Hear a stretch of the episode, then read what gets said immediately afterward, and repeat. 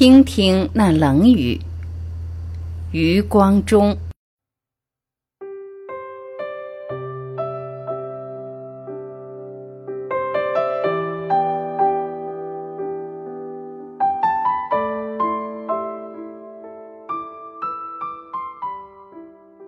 惊蛰已过，春寒加剧。先是料料峭峭，继而雨季开始。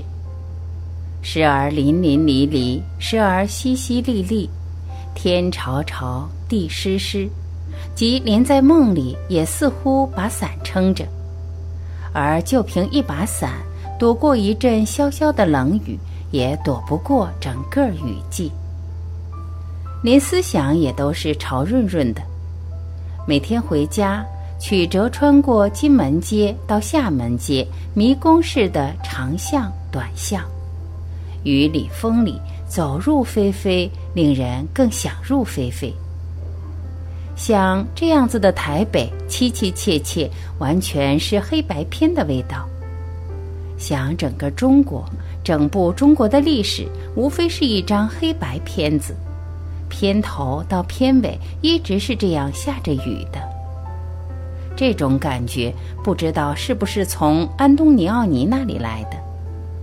不过那一块土地是久违了，二十五年四分之一的世纪，即使有雨，也隔着千山万山、千伞万伞。二十五年一切都断了，只有气候，只有气象报告还牵连在一起。大寒流从那块土地上弥天卷来，这种酷冷无与古大陆分担。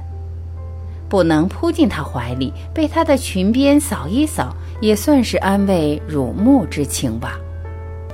这样想时，严寒里竟有一点温暖的感觉了。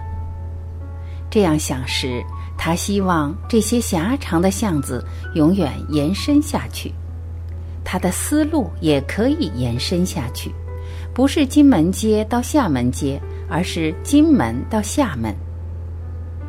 他是厦门人，至少是广义的厦门人。二十年来不住在厦门，住在厦门街，算是嘲弄吧，也算是安慰。不过说到广义，他同样也是广义的江南人、常州人、南京人、川娃儿、武陵少年。杏花春雨江南，那更是他的少年时代了。再过半个月就是清明，安东尼奥尼的镜头摇过去，摇过去又摇过来。残山剩水犹如是，黄天厚土犹如是。云云前手，纷纷黎民，从北到南犹如是。那里面是中国吗？那里面当然还是中国，永远是中国，只是杏花春雨已不在。牧童遥指已不在，剑门细雨未成清晨也都已不在。然则他日思夜想的那片土地究竟在哪里呢？在报纸的头条标题里吗？还是香港的谣言里？还是傅聪的黑剑白剑？马思聪的跳弓拔弦？还是安东尼奥尼的镜底？勒马洲的望中？还是呢？故宫博物院的壁头和玻璃橱内，精细的锣鼓声中太白和东坡的韵里，杏花春雨江南，六个方块字，或许那片土就在那里面。而无论赤县也好，神州也好，中国也好，变来变去，只要仓颉的灵感不灭，美丽的中文不老，那形象。那磁石一般的向心力，当必然常在。因为一个方块字是一个天地，太初有字，于是汉族的心灵，他祖先的回忆和希望，便有了寄托。譬如凭空写一个“雨”字，点点滴滴，滂滂沱沱，淅淅沥沥，一切云情雨意就宛然其中了。视觉上的这种美感，其实什么 rain 也好，Plowing 也好，所能满足。翻开一部词源或词海，金木水火土各成世界，而一入语部，古神州的天言千变万化，便悉在望中。美丽的霜雪云霞，骇然的雷电霹雳，展露的无非是神的好脾气与坏脾气。气象台百读不厌，门外汉百思不解的百科全书。听听那冷雨，看看那冷雨，嗅嗅闻闻那冷雨，舔舔吧那冷雨。雨在他的伞上，这城市百万人的伞上，雨衣上，屋上，天线上。雨下在基隆港，在防波堤，在海峡的船上。清明这寄语。雨是女性，应该最富于感性。语气空蒙而迷幻，细细嗅嗅，清清爽爽，新新，有一点点薄荷的香味。浓的时候，竟发出草和树木发后特有的淡淡土腥气。也许那竟是蚯蚓和蜗牛的兴起吧，毕竟是惊蛰了呀。也许地上的、地下的生命，也许古中国层层叠叠的记忆皆蠢蠢而如，也许是植物的潜意识和梦吧。那兴起。第三次去美国，在高高的丹佛塔山居了两年。美国的西部多山多沙漠，千里干旱。天蓝似安格罗萨克逊人的眼睛，地红如印第安人的肌肤，云却是罕见的白鸟。落基山簇簇耀目的雪峰上，很少飘云牵雾，一来高，二来干，三来森林线以上山柏也止步。中国诗词里“荡胸生层云”或是“商略黄昏雨”的意趣。是落基山上难睹的景象。落基山岭之胜在石，在雪，那些奇岩怪石相叠互倚，砌一场惊心动魄的雕塑展览给太阳和千里的风看。那雪白得虚虚幻幻，冷得清清醒醒，那股皑皑不绝、一仰难尽的气势，压得人呼吸困难，心寒眸酸。不过，要领略白云回望河、青霭入看无的境界，仍需回来中国。台湾湿度很高，最饶云气氤氲、羽翼迷离的情调。两度夜宿溪头，树香沁鼻，消寒洗肘，枕着温碧湿翠、苍苍交叠的山影和万籁都歇的岑寂，仙人一样睡去。山中一夜薄雨，次晨醒来，在旭日未升的原始幽静中，冲着隔夜的寒气，踏着满地的断柯折枝和仍在流泻的细谷雨水，一径探入森林的秘密，曲曲弯弯步上山去。溪头的山树密雾浓，蓊郁的水汽从谷底冉冉升起，时稠时稀，蒸腾多姿。幻化无定，只能从雾破云开的空处窥见乍现极隐的一峰半壑，要纵览全貌几乎是不可能的。至少入山两次，只能在白茫茫里和溪头珠峰玩捉迷藏的游戏。回到台北，世人问起，除了笑而不答、心自闲、故作神秘之外，实际的印象也无非山在虚无之间罢了。云缭烟绕，山隐水调的中国风景，由来与人宋画的韵味。那天下也许是赵家的天下，那山水却是米家的山水。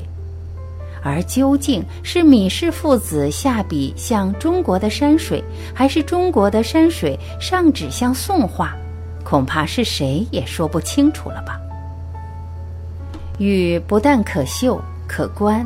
更可以听，听听那冷雨，听雨，只要不是石破天惊的台风暴雨，在听觉上总是一种美感。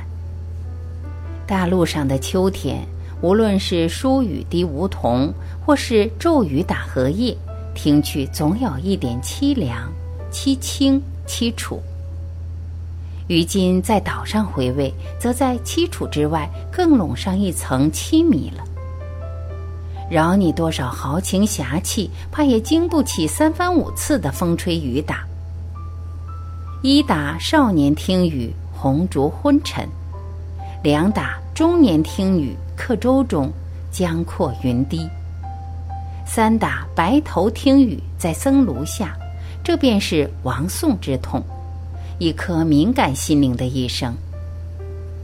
楼上、江上、庙里，用冷冷的雨珠子串成。十年前，他曾在一场摧心折骨的鬼雨中迷失了自己。雨。该是一滴湿淋淋的灵魂。窗外在喊谁？雨打在树上和瓦上，韵律都清脆可听。尤其是铿铿敲在屋瓦上，那古老的音乐属于中国。王宇称在黄冈，破如船的大竹为屋瓦。据说住在竹楼上面，急雨声如瀑布。蜜雪声比碎玉，而无论古琴、咏诗、下棋、投壶，共鸣的效果都特别好。这样岂不像住在竹筒里面？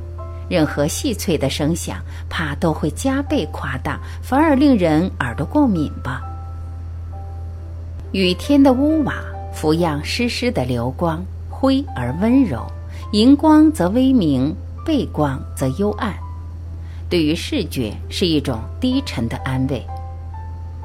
至于雨敲在林林牵绊的瓦上，由远而近，轻轻重重，轻轻，夹着一股股的细流，沿瓦槽与屋檐潺潺泻下，各种敲击音与滑音密织成网，谁的千指百指在按摩耳轮？下雨了。温柔的灰美人来了，他冰冰的纤手在屋顶抚弄着无数的黑剑啊灰剑，把晌午一下子奏成了黄昏。在古老的大陆上，千屋万户是如此。二十多年前初来这岛上，日式的瓦屋亦是如此。先是天暗了下来，城市像罩在一块巨幅的毛玻璃里。阴影在户内延长复加深，然后凉凉的水意弥漫在空间，风自每一个角落里旋起，感觉得到每一个屋顶上呼吸沉重，都附着灰云。雨来了，最轻的敲打乐敲打着城市，苍茫的屋顶远远近近，一张张敲过去。古老的琴，那细细密密的节奏，单调里自有一种柔婉与亲切，滴滴点点滴滴，似幻似真。若孩时在摇篮里，一曲耳熟的童谣，摇摇欲睡，母亲吟额鼻音与喉音；或是在江南的泽国水乡，一大筐绿油油的桑叶。被啮于千百头蚕，细细索索层层，口气与口气咀咀嚼嚼。雨来了，雨来的时候，瓦这么说：一片瓦说，千亿片瓦说，说轻轻的奏吧，沉沉的弹，徐徐的扣吧，踏踏的打，间间歇歇敲一个雨季，即兴演奏，从惊蛰到清明。在零落的坟上冷冷奏挽歌，一片瓦银，千亿片瓦银。在日式的古屋里听雨，听四月，霏霏不绝的黄梅雨，朝夕不断，旬月绵延，湿黏黏的苔藓从石阶下一直侵到他舌底心底。到七月，听台风台雨在谷顶上一夜忙奏。千寻海底的热浪，沸沸被狂风携来，掀翻整个太平洋，只为向他的矮屋檐重重压下。整个海在他的窝壳上哗哗泻过，不然便是雷雨夜，白烟一般的沙帐里听歇鼓一通又一通，滔天的暴雨滂滂沛沛扑来，强劲的电琵琶弹忐忑忑弹忐忑忑，弹动屋瓦的经济腾腾欲掀起；不然便是斜斜的西北雨斜斜刷在窗玻璃上。边在墙上，打在扩大的芭蕉叶上。一阵寒籁泻过，秋意便弥漫日式的庭院了。在日式的古屋里听雨，从春雨绵绵听到秋雨潇潇，从少年听到中年，听听那冷雨。雨是一种单调而耐听的音乐，是室内乐，是室外乐。户内听听，户外听听，冷冷那音乐。雨是一种回忆的音乐，听听那冷雨，回忆江南的雨下得满地是江湖，下在桥上和船上，也下在四川的秧田和洼塘下，肥了江陵江下湿布谷咕咕的啼声。雨是潮潮润润的音乐，下在渴望的唇上。甜甜的冷雨，因为雨是最最原始的敲打乐，从记忆的笔端敲起；瓦是最最低沉的乐器，灰蒙蒙的温柔覆盖着听雨的人。瓦是音乐的雨伞撑起。但不久，公寓的时代来临，台北，你怎么一下子长高了？瓦的音乐竟成了绝响。千片万片的瓦翩翩，美丽的灰蝴蝶纷纷飞走，飞入历史的记忆。现在雨下下来，下在水泥的屋顶和墙上，没有音韵的雨季。树也砍光了，那月桂、那枫树、柳树和青天的巨椰，雨来的时候不再有丛叶嘈嘈切切，闪动湿湿的绿光迎接。鸟声减了啾啾，蛙声沉了咯咯，秋天的虫吟也减了唧唧。七十年代的台北不需要这些，一个乐队接一个乐队便遣散尽了。要听鸡叫，只有去《诗经》的韵里寻找。现在只剩下一张黑白片，黑白的默片。正如马车的时代去后，三轮车的时代也去了。曾经在雨夜，三轮车的油布棚挂起，送他回家的途中，棚里的世界小得多可爱，而且躲在警察的辖区以外。雨衣的口袋越大越好，盛得下他的一只手里握着一只纤纤的手。台湾的雨季这么长，该有人发明一种宽宽的双人雨衣，一人分穿一只袖子，此外的部分就不必分得太苛。而无论工业如何发达，一时似乎还废不了雨伞。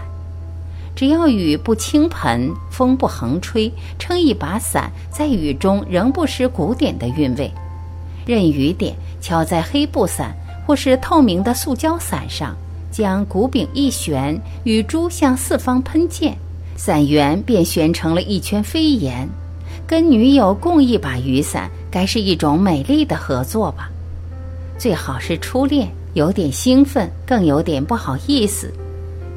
若即若离之间，雨不妨下大一点。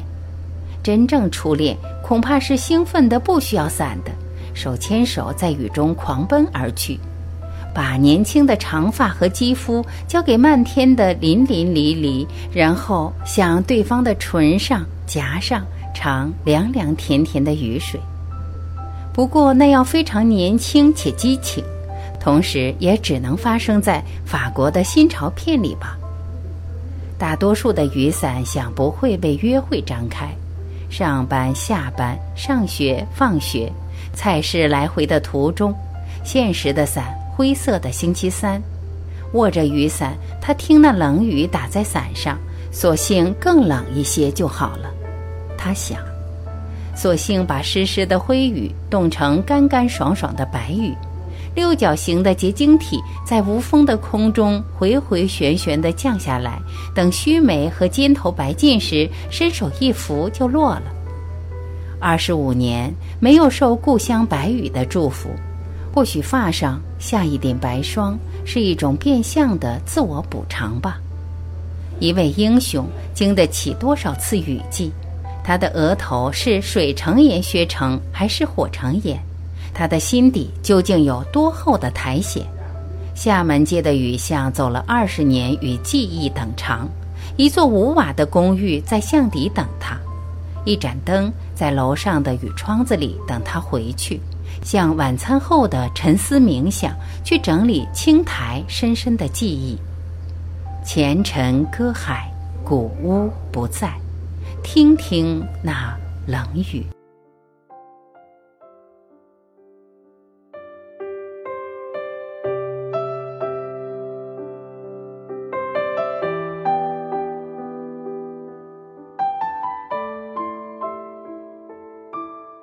感谢聆听，我是晚琪，我们明天再会。